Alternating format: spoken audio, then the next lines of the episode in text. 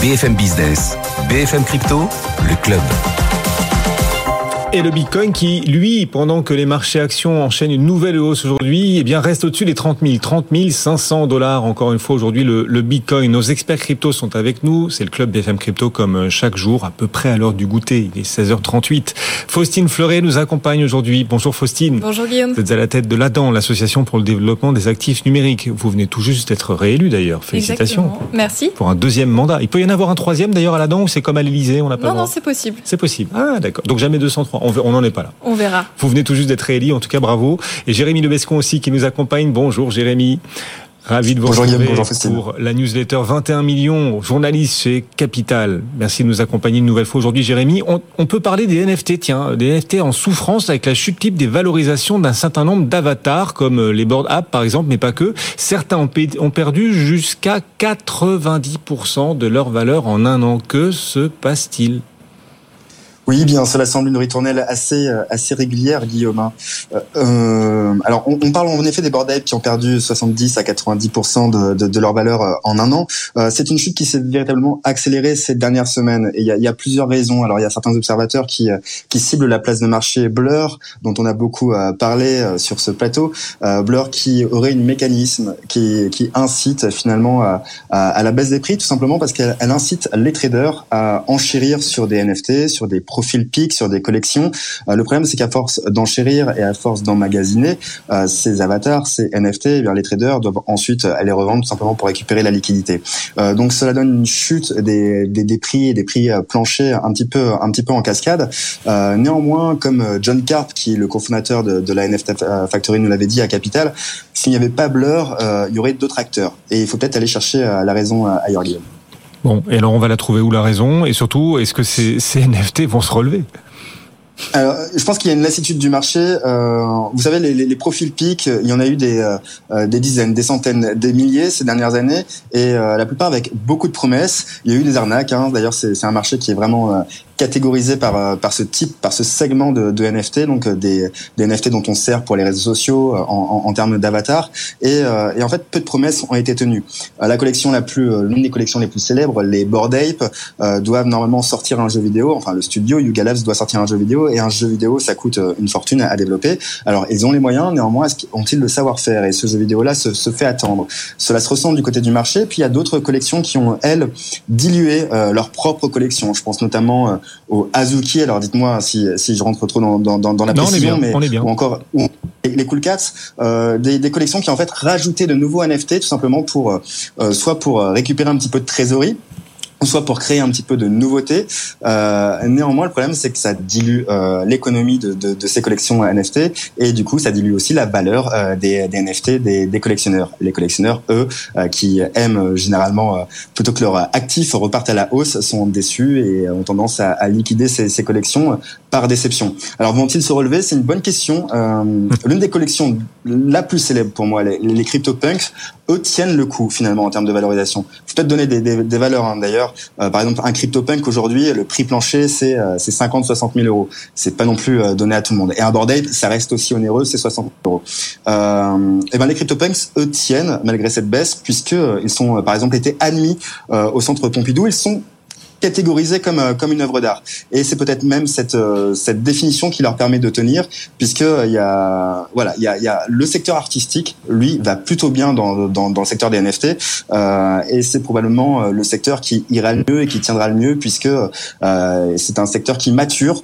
D'ailleurs, l'ex-cadre de Ledger, Jean-Michel Payon, euh, qui est désormais à la tête de Grail Capital, parie sur un marché qui pourrait atteindre environ 1000 milliards de dollars d'ici 2030. Je parle de l'art NFT.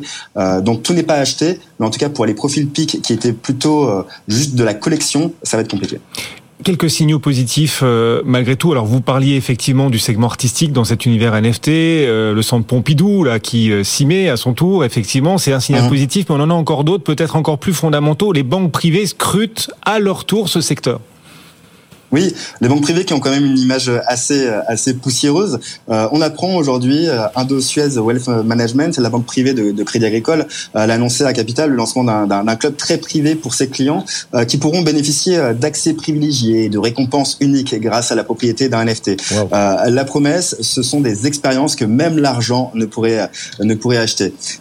C'est une grosse nouveauté pour pour cette banque privée qui s'est associée d'ailleurs à, à, à, deux entreprises françaises, l'une qui s'appelle MetaVR qui est dédié dans la solution B2B de, création de ce type d'expérience. Et l'autre, c'est le cabinet de conseil euh, SIA Partners, SIA Partners qui est, qui est quand même un gros cabinet de conseil. Euh, c'est un club qui se lance euh, dans une époque, dans un bear market. Donc ça semble être voilà un, un un projet euh, à laquelle, euh, auquel euh, Industrial Wealth Management tient énormément. Et, et c'est pas la seule banque privée. parmi ces institutions, on peut aussi citer l'Arab Banks Switzerland, l'ABS, qui a lancé cette année le premier prix artistique dédié au support NFT. Il y a eu des centaines de candidatures. Et d'ailleurs, l'ABS a, en partenariat avec la NFT Factory, investi dans une collection NFT, euh, alors sélectionnée par des œuvres sélectionnées par la NFT Factory, euh, des œuvres qui peuvent parfois atteindre plusieurs dizaines de d'euros. Et c'est bien le signe qu'une, euh, bah, qu'il y a de l'intérêt en termes de patrimoine, en termes d'actifs patrimoniaux euh, de la part des banques privées. Et je peux même citer aussi euh, UBS, récent acquéreur de, Crédit Suisse, Crédit Suisse qui est en de, grosses difficultés, qui avait un programme de collection NFT. Et ben ce programme a été maintenu malgré les difficultés de, de, Crédit Suisse. UBS a donné le feu pour pour que ce programme continue. Donc cela laisse penser qu'il y a véritablement de, l'intérêt de la part des banques privées et donc que les NFT ne sont pas morts contrairement à ce qu'on peut souvent entendre. Effectivement, on va continuer de parler de tout cet univers, bien évidemment. On est au cœur du club BFM Crypto, il est 16h44, peut-être euh, un peu plus tard, si vous nous suivez, que vous nous découvrez en, replay. Faustine, on est en train d'essayer de mesurer tout ce que le Web3 a dans le ventre, tout ce que le Web3 peut apporter au monde. On parlait là des NFT, bien sûr, on parle d'autres thématiques jour après jour aussi. Et puis avec vous, on va parler, euh, qui aurait cru qu'on parlerait de ça dans ce rendez-vous euh, chaque jour? On, va parler pornographie. Les débats au Sénat se sont finalisés il y a quelques jours sur le projet de loi sécuriser et réguler les espaces numériques. Et l'ADAN, que vous présidez donc, a été mobilisé sur deux articles de ce texte, dont l'un sur la vérification d'âge sur les sites diffusant des contenus pornographiques. Que vient faire le Web3 là-dedans? Effectivement, ça fait partie des missions de l'ADEN d'expliquer à quel point le Web 3 euh, c'est large, ce sont des cas d'usage très différents et notamment non financiers et qu'il y a des opportunités finalement dans un ensemble assez vaste de segments économiques.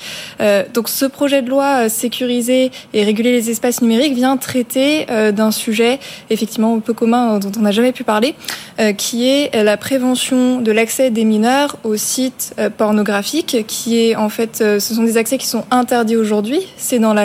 Cependant, il y a encore euh, de grosses problématiques euh, et des brèches, puisque à la fois des rapports parlementaires, mais des autorités comme l'ARCOM ou la CNIL ont révélé qu'il y avait des millions de mineurs qui aujourd'hui pouvaient néanmoins accéder à ces contenus euh, inadaptés. Ce projet de loi euh, qui a été adopté au Sénat la semaine dernière vient renforcer finalement une loi qui existe déjà pour euh, la confiance dans l'économie numérique et qui prévoit déjà qu'en fait ces sites internet puissent restreindre l'accès aux mineurs en vérifiant leur âge. Mmh. Et donc pour nous, ça a été l'occasion de mettre en avant des solutions qui vont en fait réconcilier euh, beaucoup d'objectifs qui paraissaient irréconciliables avant l'avènement du Web 3 et des technologies. C'est ça, des solutions par le Web 3. Ouais. Tout à fait. La possibilité de restreindre l'accès à certains utilisateurs parce que euh, des personnes mineures, donc en vérifiant qu'ils ne sont effectivement pas majeurs, sans pour autant atteindre à la vie privée, à l'atteinte de leurs données à caractère personnel pour des raisons éthiques, mais aussi en matière de réglementation, notamment le fameux RGPD. Donc c'est des solutions d'identité décentralisée que l'on souhaite mettre en avant dans le cadre de ces débats et que l'on souhaite rendre possible, puisque ce que doit préciser euh, ce projet de loi, ce sont les modalités techniques par lesquelles les sites vont devoir vérifier l'âge. Et donc ces identités décentralisées vont permettre finalement, si on leur laisse la possibilité euh, d'exister, euh, pour des utilisateurs de prouver qu'ils sont majeurs sans donner un certain nombre d'informations son, son nom, sa date de naissance exacte et donc son âge exact. On a juste besoin de dire qu'on est majeur pour y accéder. On a juste besoin de donner cette information-là. Et ces solutions d'identité décentralisée le permettent, ce qui n'était pas possible au demeurant. Et ce même projet de loi euh, entend également créer un régime sur les jeux, les jeux Web 3, après de longues discussions entre les autorités de régulation et certaines entreprises du secteur, une définition des jeux à objets numériques monétisables, on, les appelle les journaux. Les journaux, ouais. effectivement. Eh bien, une définition a été adoptée par le Sénat. Qu'est-ce qu'on peut dire de cette définition donc des je répète pour ceux qui n'auraient pas suivi, des jeux à objets numériques monétisables. Voilà, on parlait des NFT, donc c'est un exemple de cas d'usage NFT euh, dont la France se saisit aujourd'hui euh, pour lever une situation relativement inconfortable pour ces nouveaux types de jeux vidéo Web3, donc ces Jonum, euh, qui ne savaient pas vraiment sur quel pied danser puisqu'il existait une menace sur le fait que ça puisse être des jeux interdits parce que qualifiés de jeux d'argent et de hasard, qui sont, sauf exception comme le casino par exemple, interdits en France. Donc il y avait cette situation relativement floue pour ces nouveaux porteurs de projets, de jeux, de est-ce que je suis autorisé sous la loi française parce que je suis qualifié comme un jeu d'argent de hasard ou est-ce que je suis autre chose? Effectivement, ce qui est venu clarifier le projet de loi euh, et ce qui est relativement favorable pour l'émergence de ce nouvel écosystème, c'est qu'il existe des nouveaux jeux, donc on appelle les Jonum, qui sont maintenant clairement définis et qui, euh, dans la mouture euh, adoptée au Sénat, puisque les débats doivent continuer, sont autorisés pour une durée de trois ans. Donc les débats vont devoir continuer, c'est-à-dire que le Sénat a adopté cette définition, a adopté cette autorisation expérimentale, mais qu'à la rentrée, les députés vont devoir confirmer ou non cette approche favorable au développement de cette nouvelle économie. Euh, et il va y avoir des enjeux pour venir clarifier un certain nombre de choses. Euh, ce régime est euh, très pertinent pour la maîtrise de ces nouveaux risques euh, et pour, en s'adaptant aux spécificités technologiques. Mais il faut veiller à capter un périmètre vraiment pertinent, donc c'est-à-dire ni trop d'acteurs, ni pas assez. Il n'est pas question de créer des brèches pour des jeux qui seraient au demeurant interdits et qui euh, se serviraient, euh, par exemple, du prétexte mmh. d'être Web 3, de faire du Web 3 washing pour finalement devenir autorisés alors qu'ils n'ont pas à l'être. Oui, c'était effectivement l'un des risques. Oui, euh, c'est par euh, ces jeux-là que vous êtes entré dans l'univers Web 3, euh, par exemple, ces jeux actionnants, faisant appel à des NFT, Jérémy. Non, plus sérieusement, enfin, on imagine effectivement que c'est par ces jeux que la démocratisation du Web 3 se fait, notamment auprès des jeunes, mais pas que. Comment est-ce que vous voyez l'avenir, ce marché-là des jeux utilisant, recourant aux NFT et leur potentiel de développement pour la suite? Euh, après, c'est véritablement un marché à part et vous avez raison. Euh, par exemple, Sorare, pour ne citer que, a, a, véritablement euh, contribué à la démocratisation du concept de NFT sans même citer le mot NFT. après, je pense que quoi qu'il en soit, euh, il faut arrêter de mettre ce, ce, ce, mot NFT et de le criminaliser entre guillemets. En fait, fondamentalement, c'est qu'un support. Et des achats dans les jeux, des euh, des euh, purchases in-game, ça a toujours existé. Et même si on ne parlait pas de NFT, là, la différence, c'est qu'il y a un marché secondaire et qu'il peut y avoir de la spéculation. moi, je pense qu'il est, il est, temps en effet qu'on clarifie vite vite les règles. Mais je crois qu'il y a une demande de la part des de la part des, du public, de la part des, des joueurs, de posséder leurs actifs. Après tout, euh, pourquoi pas euh, On achète des skins sur Fortnite, sauf que le jour où Fortnite euh, décide de, de, de, de, fermer les vannes, ben on a perdu les skins. Finalement, c'est la location. Là aujourd'hui, le public a, a l'opportunité de devenir propriétaire, et je pense que c'est plutôt ça en fait, finalement, de les autoriser à l'être.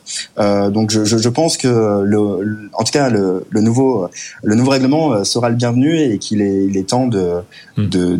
d'être un peu plus open, un peu plus ouvert à, à, à cette idée. Jérémy, les ETF Bitcoin, les ETF spot Bitcoin vont-ils voir le jour? On sait BlackRock notamment, mais pas que, hein, de grands mmh. institutionnels, notamment américains, euh, sur le point effectivement de lancer leurs ETF Bitcoin. Il faut le feu vert de euh, la SEC, du gendarme des marchés américains. Et il se trouve qu'il n'est pas impossible que la SEC se voit contrainte d'autoriser ces ETF.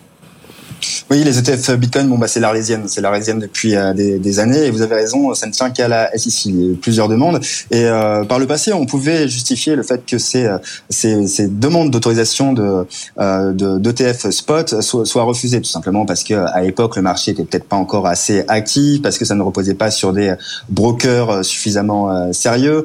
le, le, le marché n'était peut-être pas tout simplement mature.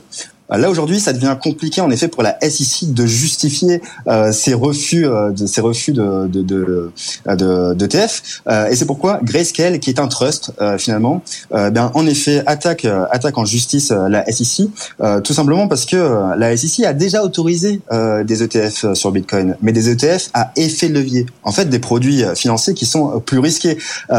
et Grayscale se demande tout simplement pourquoi ils n'ont pas pu convertir leur trust dans un ETF spot qui lui est quand même par définition moins risqué qu'un ETF à effet de levier. Euh, donc même l'ancien euh, directeur de la, l'ancien président de la SEC estime que ça va être compliqué de refuser à terme euh, ces ETF Bitcoin. Bon, on le voit avec BlackRock, euh, c'est aussi difficile de dire non à BlackRock. Et puis surtout, en fait, fondamentalement, il y a de la demande. Alors moi, je fais pas de prosélytisme pour l'investissement dans, dans, dans Bitcoin, mais il s'avère que euh, il y a de la demande. Il s'avère qu'aujourd'hui, il y a des entreprises qui sont cotées en bourse et qui servent même de d'ETF en proxy. Je pense notamment à MicroStrategy, euh, dont la valeur est indexé sur sur le cours du Bitcoin. Donc aujourd'hui, ces entreprises cotées en bourse ont le droit d'avoir du Bitcoin en trésorerie. Pourquoi ne pas laisser euh, l'investisseur lui investir dans des euh, paniers régulés sur Bitcoin, euh, donc des ETF. Euh, aujourd'hui, la SEC a de moins en moins de, de, de, réponses face à ça. Ils avaient refusé BlackRock parce que dans leur demande d'ETF, BlackRock n'avait pas véritablement identifié l'échange qui serait partenaire. Bon, l'échange maintenant, BlackRock a reformulé son, sa demande. Ça sera Coinbase. Coinbase est coté en bourse grâce à la SEC. Voilà, euh, il n'y a plus beaucoup de raisons désormais euh, sur laquelle la SEC peut, s'appuyer pour justifier ce, ce, refus, en tout cas à mon sens. Et tous ces thèmes, il en sera question lors des prochains événements hein, qui vont continuer de nourrir, d'animer l'écosystème Web3, crypto et notamment le 19 juillet, ce sera votre événement euh, à l'ADAN, l'association pour le développement des actifs numériques. Faustine, le Web3 Leaders Forum Exactement. Donc mercredi 19 juillet, la semaine prochaine, au Palais Brognard, une journée de conférence euh, dédiée au Web 3, une matinée focalisée sur les cas d'usage, un après-midi euh, qui va venir, euh, qui va revenir sur les grands sujets réglementaires et de construction de l'environnement dans lequel ces cas d'usage se développent. Donc n'hésitez pas avant les vacances, c'est une dernière bonne piqûre de rappel pour faire le point sur ce qui s'est passé et partager la vision du Web 3, de l'écosystème et de la DAN sur les grands enjeux pour les années à venir. Il y aura des stars il y aura des stars. Nous avons la mhm. chance d'avoir la présidente de l'AMF, la secrétaire générale de la CPR, la présidente de l'ANJ, bien sûr des grands noms de l'écosystème je pense à Eric Larchevêque, euh, etc. Bon, une quarantaine d'intervenants, donc je ne vais pas pouvoir tous les citer. Par contre, venez tous les écouter, ça va être passionnant. Ouais. Et le patron de Ledger, effectivement, qui sera là. Et Camory Tonquedec interviewera d'ailleurs hein, depuis cet événement la semaine prochaine euh, et qu'on écoutera donc avec beaucoup d'attention ici au cœur de ce club BFM Crypto. Dernière question, on en est où sur la, la question du, de la régulation face au risque de blanchiment, le financement du terrorisme, toujours ces quelques soupçons qui pèsent de la part de certains acteurs sur, sur le Web 3. Est-ce que les choses avancent? Là aussi, vous êtes au cœur des discussions. On en est où? Alors, pour rappel, les prestataires de services sur actifs numériques français sont déjà soumis à la réglementation lutte contre le blanchiment et financement du terrorisme. Ensuite, il y a une réforme actuellement en Europe qui va venir harmoniser, que ce soit pour les marchés cryptoactifs, mais en fait l'ensemble des entités assujetties, les règles auxquelles euh, elles doivent euh, se plier en matière de euh, LCBFT selon l'acronyme. Et donc l'année dernière, on avait beaucoup parlé du règlement TFR, transfert de fonds ou travel rule, qui avait été adopté. Il y avait eu un accord politique en même temps que MICA. Le calendrier de l'ensemble de la réforme est un petit peu éclectique et en ce moment, il y a euh, des discussions entre les institutions européennes, les fameux trilogues, sur le règlement AMLR, qui vient établir des exigences générales euh, sur, euh, sur l'ensemble de ces acteurs en matière de LCBFT. Donc des discussions très importantes. Pour ceux qui nous écoutent en direct à la radio, à la télé, vous inquiétez pas, hein, il y aura le replay si vous voulez bien pouvoir le temps de noter tous les acronymes. Le replay à suivre sur notre site BFM Bourse et notre fil BFM Crypto. Alors sans aller dans trop d'acronymes, donc la lutte contre le blanchiment et le financement du terrorisme, un nouveau règlement AMLR qui vient harmoniser au niveau européen ces exigences auxquelles les acteurs de marché de cryptoactifs vont être soumis. Et il y a notamment des inquiétudes du secteur aujourd'hui sur le périmètre de ces règles. Du temps où on avait discuté de MICA, il y avait déjà eu des inquiétudes. Est-ce que les opérateurs euh, sur les NFT, est-ce que la finance décentralisée va être captée par un texte MICA qui n'était pas adapté? La solution pragmatique et réaliste avait été Mika n'est pas le bon véhicule, menons des réflexions à plus long terme pour voir euh, pour une réglementation spécifique. Malheureusement, on se repose la question aujourd'hui au sein des institutions européennes. Il y a encore la tentation de vouloir capter un périmètre trop large dans ce règlement AMLR et notamment sur les opérateurs de NFT euh, et de les soumettre à des règles qui sont appropriées pour des acteurs financiers très clairement, euh, il n'est pas question de, revenir sur la réglementation, mais plutôt sur son champ d'application. Et donc, ces trilogues sont en cours et on saura euh, d'ici quelques semaines qui sont les acteurs qui vont être concernés par ces règles strictes. Pour une mise application qu'on imagine quand euh, dans les, dans la, enfin, Tout ça va dépendre de la mise en place de l'accord politique oui. et ensuite de l'entrée en vigueur et l'entrée en application. Il y a un peu de temps à voir venir. Vous êtes au cœur hein, de toutes ces discussions et c'est pour ça que c'est très sympa de nous en faire part ici et nous dire comment les choses euh, avancent. Vous êtes euh, plus qu'insider, effectivement, en tant que PDG de l'Association pour le développement des actifs numériques, l'ADAN. Faustine Fleuret qui nous accompagnait. Merci beaucoup, Faustine. Merci. Et bonne suite de discussion donc, sur toutes ces thématiques dont vous nous avez fait part aujourd'hui. Comment le Web3 peut apporter aussi des solutions au monde et sur des questions extrêmement importantes aussi. Bien sûr, on parlait là de financement du terrorisme, de blanchiment d'argent, mais aussi de l'accès des mineurs à certains sites qui leur sont interdits, comme par exemple les sites pornographiques et le Web3 qui apportent des clés, justement, des solutions pour euh, davantage parvenir à vérifier l'âge des utilisateurs. On remercie aussi Jérémy qui était avec nous, Jérémy Lebescon. Salut Jérémy, chef de rubrique Merci. pour le magazine Capital et auteur de la newsletter 21 millions.